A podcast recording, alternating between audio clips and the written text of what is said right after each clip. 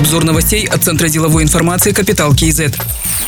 Ситуация на валютном рынке остается стабильной. Курс тенге с начала года укрепился на 1,2%. Об этом заявил председатель Нацбанка Ерболат Досаев. Он отметил, что курс складывается в зависимости от ситуации с платежным балансом страны, то есть под влиянием баланса притоков и оттоков иностранной валюты. Это позволяет минимизировать внешние шоки и поддерживать показатели конкурентоспособности экономики, пояснил Ерболат Досаев. Глава Нацбанка также подчеркнул, что плавающий курс тенге позволяет сохранять золотовалютные резервы. Они на 1 марта составили 29 миллиардов 200 миллионов долларов.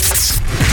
На субсидирование авиарейса Нур-Султан-Токио из республиканского бюджета в этом году планируется направить свыше 1 миллиарда 400 миллионов тенге. Эту информацию подтвердил вице-министр индустрии и инфраструктурного развития Кайрбек Ускенбаев. Он объяснил тем, что на начальном этапе пока не отработаны туристические маршруты, необходима поддержка новому авианаправлению. Ранее сообщалось, что прямой рейс между Казахстаном и Японией может быть открыт в 2019 году. Авиакомпании двух стран имеют право выполнять по 14 регулярных рейсов в неделю с каждой стороны без ограничений. Пункты назначения для казахстанских перевозчиков Токио, Осака, Нагоя. Для японских Нурсултан, Алматы и Караганды.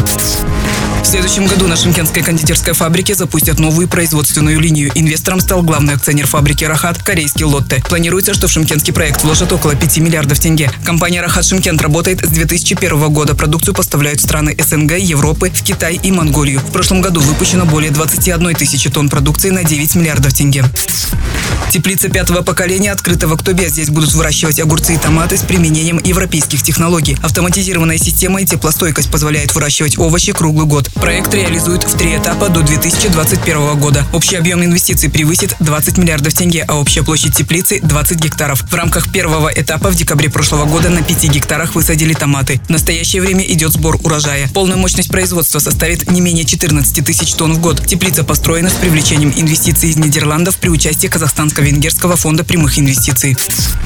Главой холдинга «КазАгро» назначен Ербол Карашукеев. Ему 42 года, окончил Казахский государственный национальный университет имени Аль-Фараби. В разные годы занимал руководящие должности в компании «Медикус Центр» и государственной корпорации по страхованию экспортных кредитов и инвестиций. Работал в Министерстве финансов. Был председателем правления Фонда финансовой поддержки сельского хозяйства, генеральным директором Центра по исследованию финансовых нарушений Счетного комитета. Также работал в жилстрой Сбербанке, администрации президента, был главой комитета казначейства Министерства финансов.